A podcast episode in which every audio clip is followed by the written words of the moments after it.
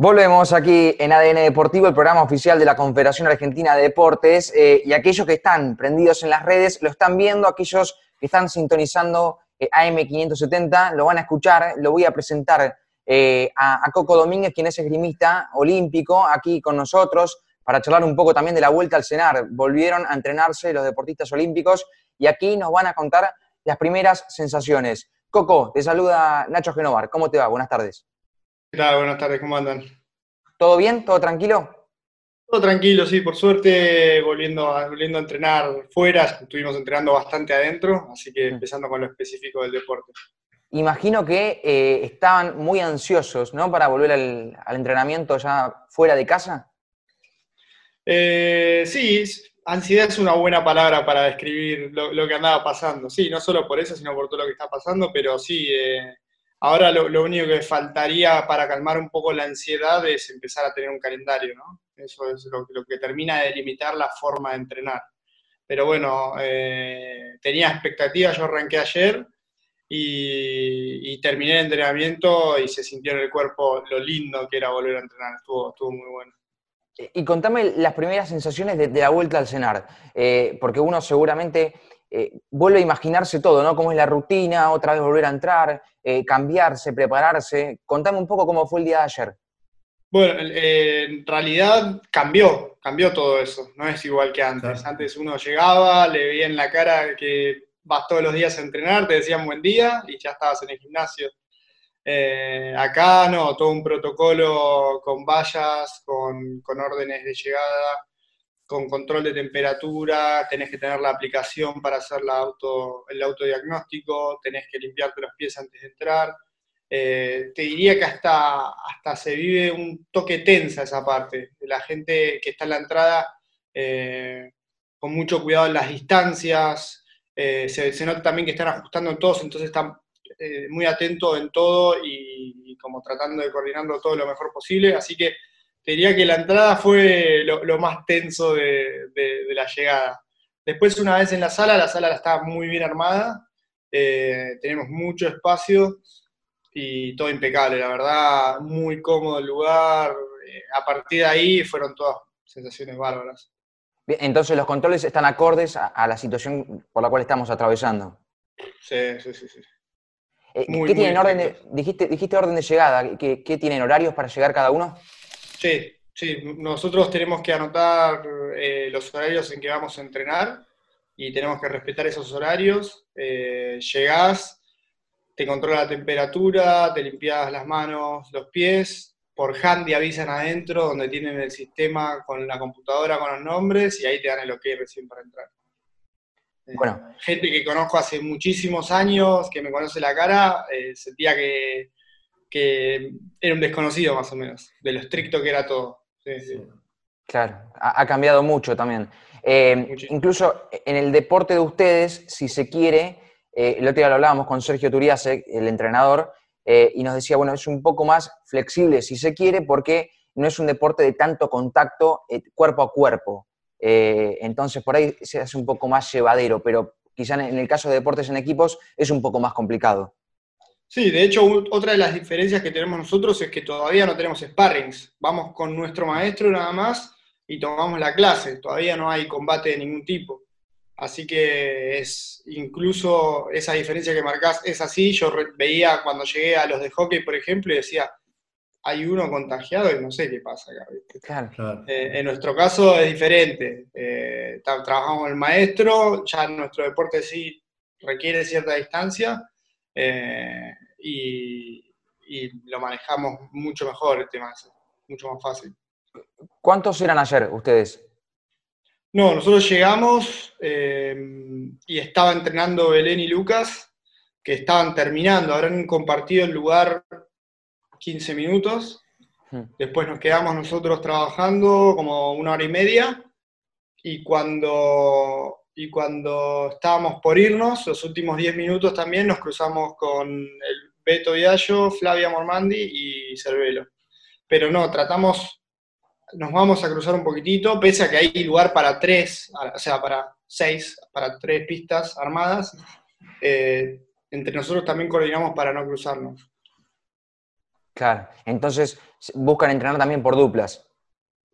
Es, un poco la Eh, idea. No es que, sí, duplas eh, es lo, lo básico, digamos, es nuestro Exacto. maestro y el sparring. En el caso de Florete, lo hacen de a tres porque los dos del arma, Flavia y Augusto, que están camino a Tokio, eh, están los dos en Argentina.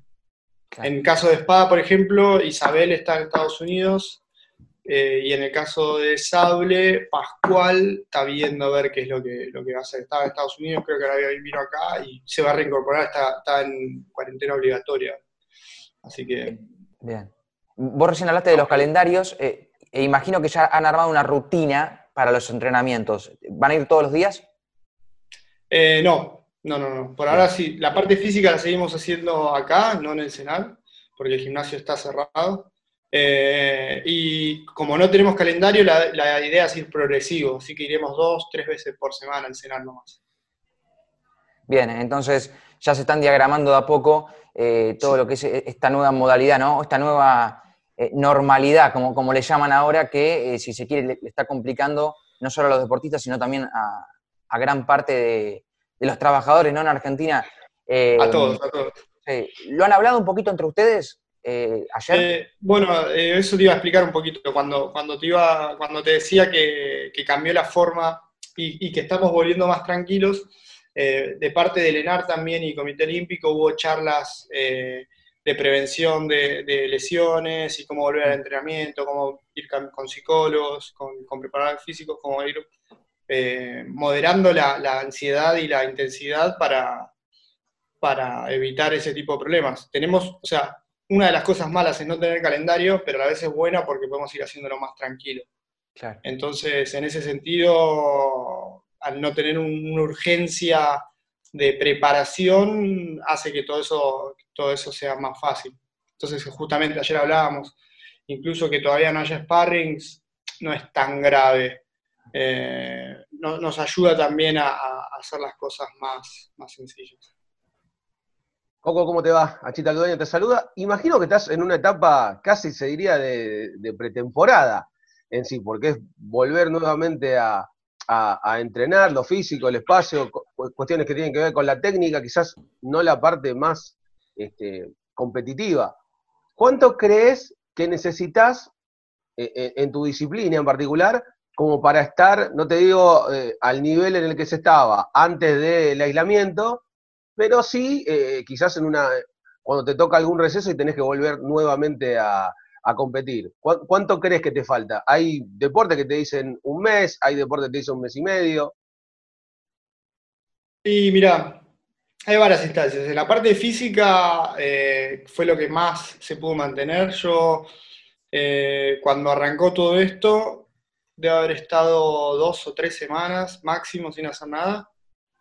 Sin hacer nada, entre comillas. Hacía yo a la carta, digamos, lo- para, para moverme algo. Pero enseguida después se, se empezó a organizar con el preparador físico y cumplimos una rutina de entrenamientos estricta con horarios. De hecho, en un rato tengo, tengo otro entrenamiento. Eh, así que lo, en lo que es físico también creo que se, se podría terminar de recuperar más o menos rápido. Hice como esa parte de pretemporada de fuerza, eh, ahora estamos más en explosividad, así que en eso te diría que por ahí en un mes ya estoy bien. Falta como la parte específica de lo que es el aire, que en esgrima es muy particular. Entonces eso se hace mucho con volumen de asalto. Y un poco lo otro va, va, va, va por ese lado, es eh, ir agarrando el ritmo, es lo que más Sí. cuesta. Eh, pero también al haber hecho tantos años hay mucho que está incorporado. Eso hablaba ayer con mi entrenador que, que no se sintió tan raro el parate, de hecho se sintió bastante bien y que terminé el entrenamiento como liviano. Yo creo que también tiene que ver con, con la parte mental, ¿no? De volver a un espacio más grande, de salir de la casa. Eh, se sintió en ese sentido muy bien. En cuanto a tiempos, yo- creo que es progresivo y de de depende mucho de, de pasar también de la instancia de, de- de entrenamiento a competencia. Lo que veníamos teniendo muy bueno nosotros a través de todo este tiempo era el ritmo de competencia. Veníamos haciendo competencias afuera seguido y eso Sí. nos hacía mantener un, un ritmo justamente que, que está bueno. Yo supongo que, que ahí lo que variará y que ya habló la Federación Internacional es generar un par de torneos antes de los definitorios para Tokio para que todos más o menos tengan el mismo ritmo. Eh, imagino que tenés chat eh, con, los grupos, inclusive de este, tus propios colegas.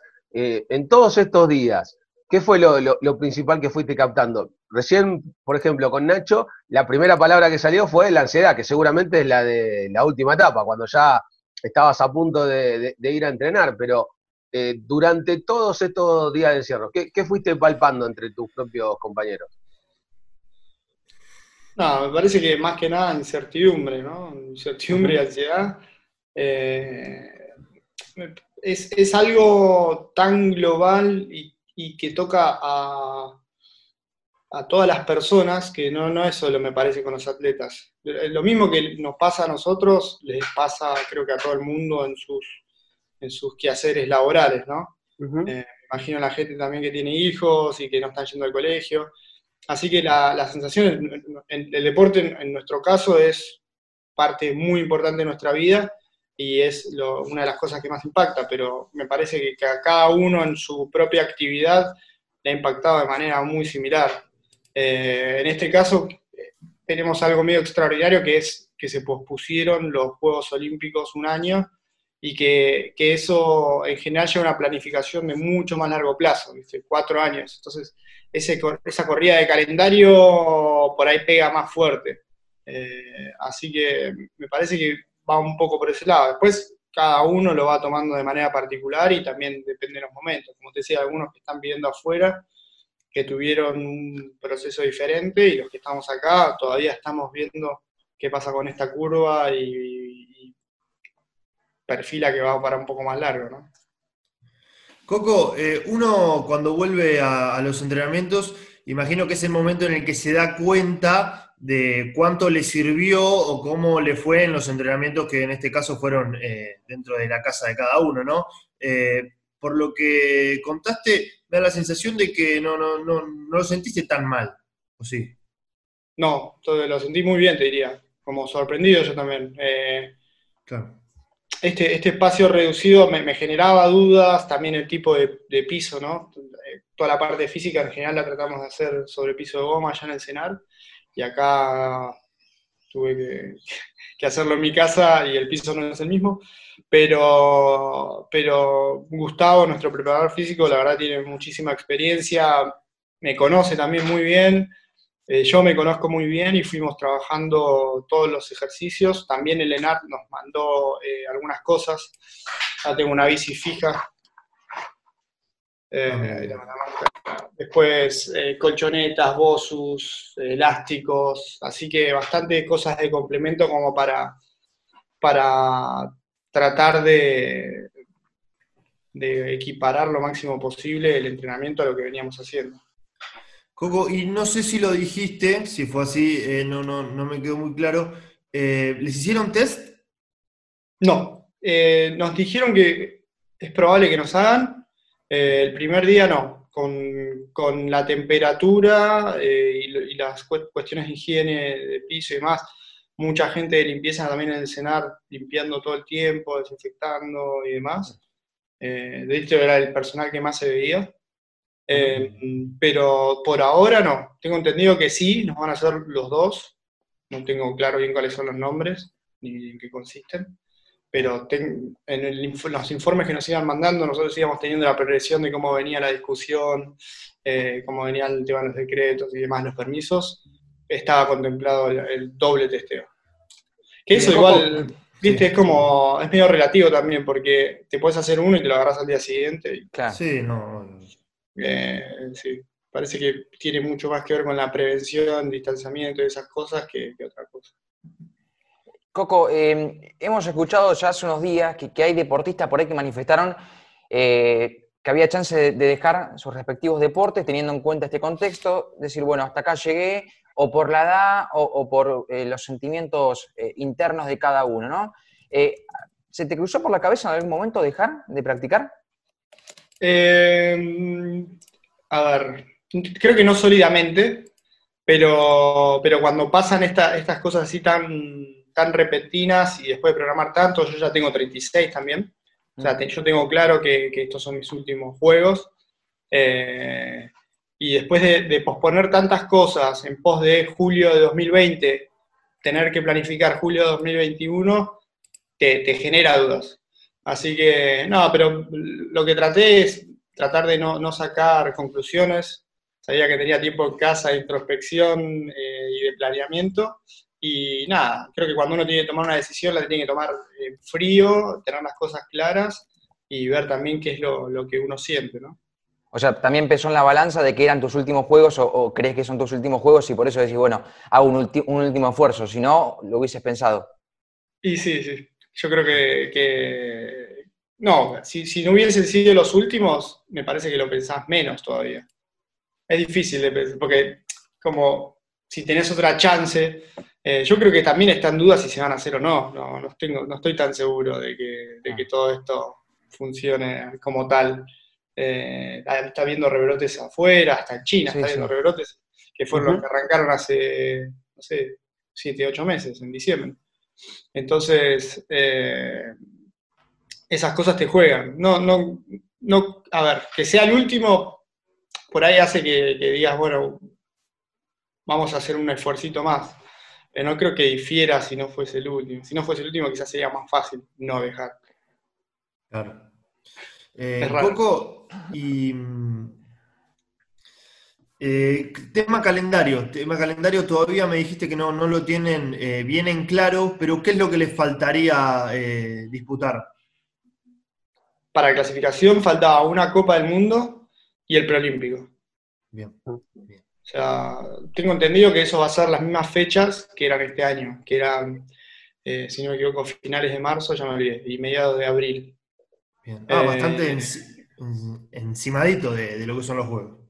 Sí, yo eh, llegué el 11 de, marzo de un torneo, que era una Copa del Mundo, faltaba la Copa de Buenos Aires, ya que iba a ser acá, no quedaban más viajes, y, y al toque, o sea, estaba a tres semanas de saber si clasificaba o no a Tokio, y ahí se acabó todo, así que fue, fue raro.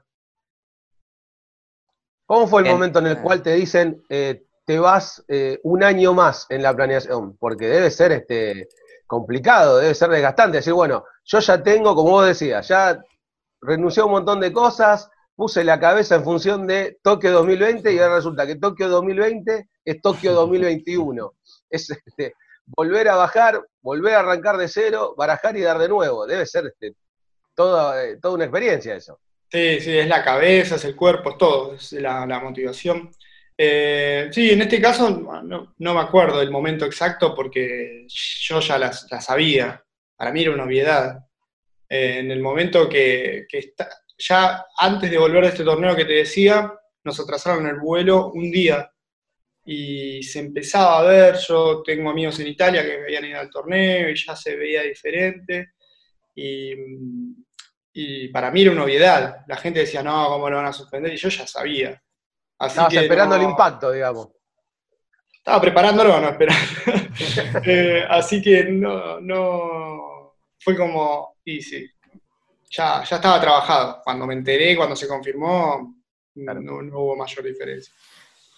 Coco, recién hablaste de, bueno, de que son tus últimos juegos por la edad y demás. Eh, ¿Hay un poco de miedo, entre comillas, de que se suspenda el año que viene? No, no. Eh, yo creo que esas cosas hay que aceptarlas si no se dan. Eh, miedo, miedo creo que sería lo que representa que se hayan suspendido, ¿no? que todavía no hayamos controlado esto, que, la gente siga metida, que, que, eso impacte de manera muy negativa toda la parte económica, sobre todo un país como nosotros. Pero los juegos son, son una celebración, es algo muy lindo, pero no, no creo que sea algo de vida o muerte, ¿no? Hay un impacto mucho mayor que tiene que ver, que arrastra todo esto, que, no podemos dejar de lado. Y, ahora sí te hago la última, teniendo en cuenta eh, plenamente estos Juegos Olímpicos que se vienen, eh, y ya no te molesto más con eso. Eh, en caso de que se jueguen, ¿no? vos vayas y, y, hagas un papel bárbaro y digas, bueno, estoy, estoy pleno como para seguir. ¿Seguís un tiempo más? No, no. no, podría. Te vas con toda la gloria. No, podría, yo creo que por ahí no, no, haría un corte eh, en seco, porque tengo un equipo que, que, está en plena y me gustaría acompañar un poquitito más el proceso, pero ya desde otro lado. No prepararía otro ciclo olímpico, esa es la diferencia. Es el punto final entonces para, para el ciclo olímpico de, Coco Domínguez. Sí, sin, duda.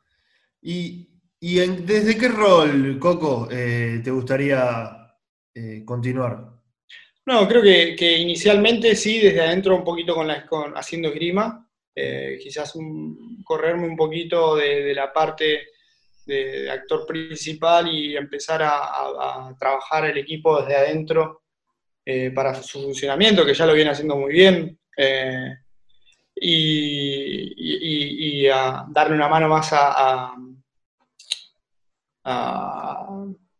Agustín Guzmán, que es el que me va a reemplazar, ahora es el cuarto y que vendría a ser el tercero, y que él me ayuda mucho a entrenar acá, así que eh, los otros dos viven uno en Hungría y el otro en Italia.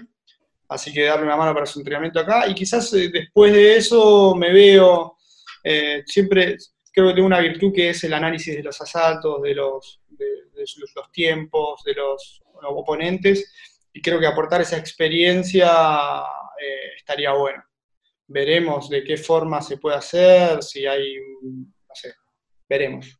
No, no, tengo claro cuál es la figura eh, exacta. Vendría a ser como un DT en, fútbol.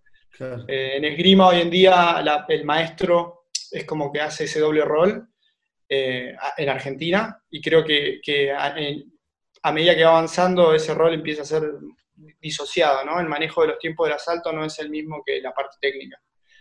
Entonces, eh, a medida que vayamos entendiendo eso y se generen nuevas posiciones, creo que, ese es un buen lugar. Sabemos que, hay siempre eh, una persona detrás del deportista y cada uno o cada una tiene su historia. Y, yo he leído y nos ha contado Sergio un poco también de lo que has hecho en, el contexto de aislamiento, eh, porque sos ingeniero industrial, si no me equivoco. Sí, no, eh, te, dijo, te dijo mal, me, mandó el audio, soy diseñador industrial. Diseñador industrial, bien. Eh, y, has hecho máscaras para, la prevención del coronavirus?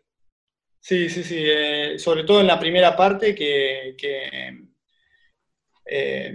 el desarrollo de una máscara en las fabricaciones tradicionales demora como un mes o un mes y medio en puesta en marcha, así que en, en ese momento yo trabajo bastante con impresoras 3D, y así que eh, armé un grupo y nos pusimos a generar para donar eh, máscaras a, médicos. Eh, ¿Y, esto cómo surgió? y básicamente el aislamiento y, saber un poquito cómo, cómo, se estaba manejando y la que se venía la necesidad de ayudar. Yo siempre, a veces me machaco no ayudar más y aportar más a la sociedad en esta locura de, poco tiempo que tengo. Y me pareció que calzó justo. Era cuarentena, tengo que estar en casa, mi profesión y mi expertise me ayuda a, responder a esto rápido eh, y no veía por qué no hacerlo. Fue como muy natural. ¿Y ¿Tuvieron mucha repercusión? al esgrima hoy? Perdón, Nacho, dale vos. No, no, no, la, última, ¿tuvieron mucha repercusión en el tema de las máscaras? Sí, sí, de, mi lado sí salió todas las. hice CNN español, no sé, haber tenido esa semana 40 notas, algo así. Nace una industria ahí. Sí, sí, sí, una locura, una locura. Por suerte, ¿no? Como esa, estaba bueno en ese momento que las historias positivas salgan. No, está muy, está muy bien. Eh, ¿Cómo ves al deporte? Porque bueno, justamente estabas contando que es probable que sigas involucrado, obviamente, desde la parte competitiva y luego hacer la transición hacia este, otra área, pero seguir colaborando. Al deporte, ¿cómo lo ves hoy? Eh, ¿Al deporte en general o deporte en Argentina? En Argentina eh, está mejor. Bueno, bueno, ayer hablábamos un poco. Creo que, que a partir del ENAR el crecimiento fue exponencial, sobre todo en un deporte como el nuestro. Y hoy en día está muy complicado. Los últimos cuatro años fueron bravos, los presupuestos fueron para abajo tremendo. El ENAR eh, perdió la autonomía que tenía de su presupuesto cuando cambiaron esa ley que existía para el deporte. Hoy las becas son pésimas, pésimas. Eh, y eso va, a condicionar mucho la continuidad de los atletas, la verdad. Eh, como te decía, tengo compañeros de equipo que están afuera y, ya hace seis meses las charlas eran, che, esto está complicado, no sé si voy a poder seguir sosteniéndome afuera eh, eh, para, vivir con el tema de becas y demás. Y el deporte hoy en día te, exige un nivel de, sacrificio y de entrega que es muy difícil eh, combinarlo con otras cosas. Yo siempre trabajé y mi decisión fue seguir acá, en parte porque arranqué en un ciclo pre-ENAR. Entonces, mi, mi, primera mitad de la carrera la hice mucho más amateurmente. Después ¿Y para cómo les, agarra, les agarra esta etapa también del coronavirus? No, eso es lo de menos. No tiene nada que ver. Es, es completamente. Por ahí sí, en que no, no, no inyecten más plata. En, eso, en ese sentido, sí.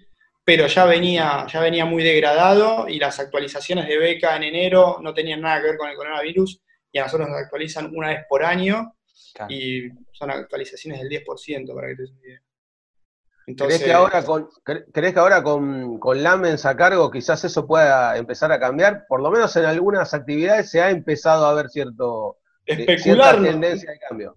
Especular no es, no es lo mío. Eh, si se hace, te diré buenísimo, y si no se hace, te diré es igual. No, no, no, no sé cuáles son sus planes. Eh, entiendo que hay cosas urgentes. Sí. Pero bueno, como te decía, las actualizaciones fueron de este año y fueron de su gestión y no, no hubo diferencia. Entonces, eh, eh, hablábamos más o menos de los últimos cuatro años, eh, la beca se fue a un tercio de lo que era, para que te des una idea, lo violento que fue. Y nosotros, por ejemplo, comprar una hoja de esgrima son 100 dólares. Entonces, arrancamos por ahí. Es un cambio enorme en el presupuesto, claro. Eh, no, hoy en día no, podemos depender de la plata del deporte, así de sencillo. Esa es la, gran diferencia. Entonces, eh, de acuerdo a cómo se solucione ese panorama, se seguirá creciendo o va a haber un estancamiento, sin duda. Habría, que, eh, volver, habría que volver a lo que era hace, cuatro años, cinco años. Sí, a esa, autonomía presupuestaria y, empezar a usar bien volver a usar bien los recursos. Creo que de a poco se va como agarrando algunos vicios que, no están buenos y, volver a poner el foco donde tiene que estar, ¿viste? Bien. Esa es la parte triste de la nota. Eh, Coco, te, quiero agradecer el contacto, la verdad que, es un placer, eh, linda charla hemos tenido aquí, hemos hablado de todo eh, en estos casi 30 minutos, éxitos para lo que viene, bueno, y esperemos que pase pronto. Dale, muchas gracias y que terminen bien el día. Un abrazo grande. Nos vemos, chao. Bien, ha pasado por aquí Coco Domínguez, eh, esgrimista olímpico, ha tenido una trayectoria espectacular en su vida. ¿Serán los últimos Juegos Olímpicos? Eso dejó, dejó entrever, por lo menos con, con lo que dijo. Nos vamos a una pequeña pausa y a la vuelta ya seguimos aquí en ADN Deportivo por Radio Argentina.